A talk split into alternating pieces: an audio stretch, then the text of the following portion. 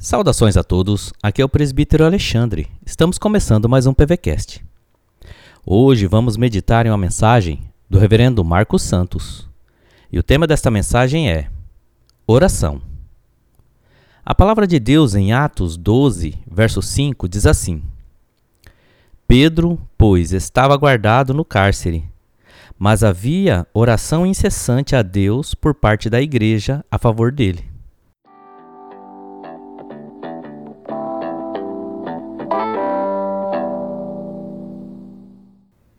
Em nossas vidas, muitas vezes nos deparamos com a conjunção mas.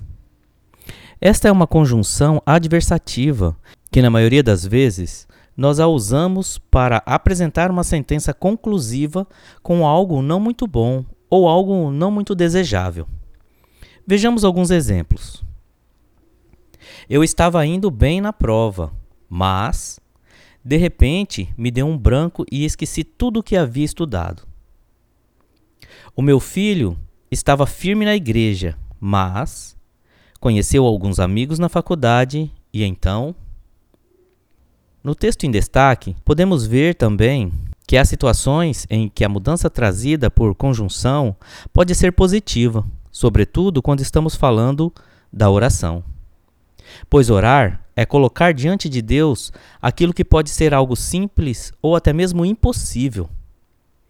Pedro estava preso e as intenções de Herodes para com ele não eram nada boas, provavelmente a sua morte. Mas a igreja estava orando por ele, e então Deus ouviu o clamor e agiu de forma extraordinária, proporcionando a sua libertação.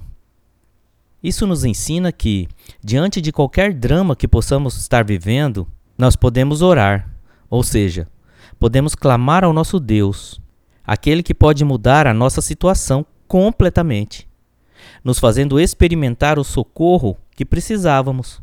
Então, poderemos também testemunhar dizendo: Eu estava em adversidade e aflição, mas eu orei ao Senhor e ele me ouviu quando eu clamei por socorro. Que possamos dar o devido valor a esse importante meio de graça, a oração. Reverendo Marcos Santos, pastor da Igreja Presbiteriana do Brasil, missionário da APMT do projeto Boas Novas para a Nova Zelândia, de Cape Town, África do Sul. Deus abençoe o seu dia.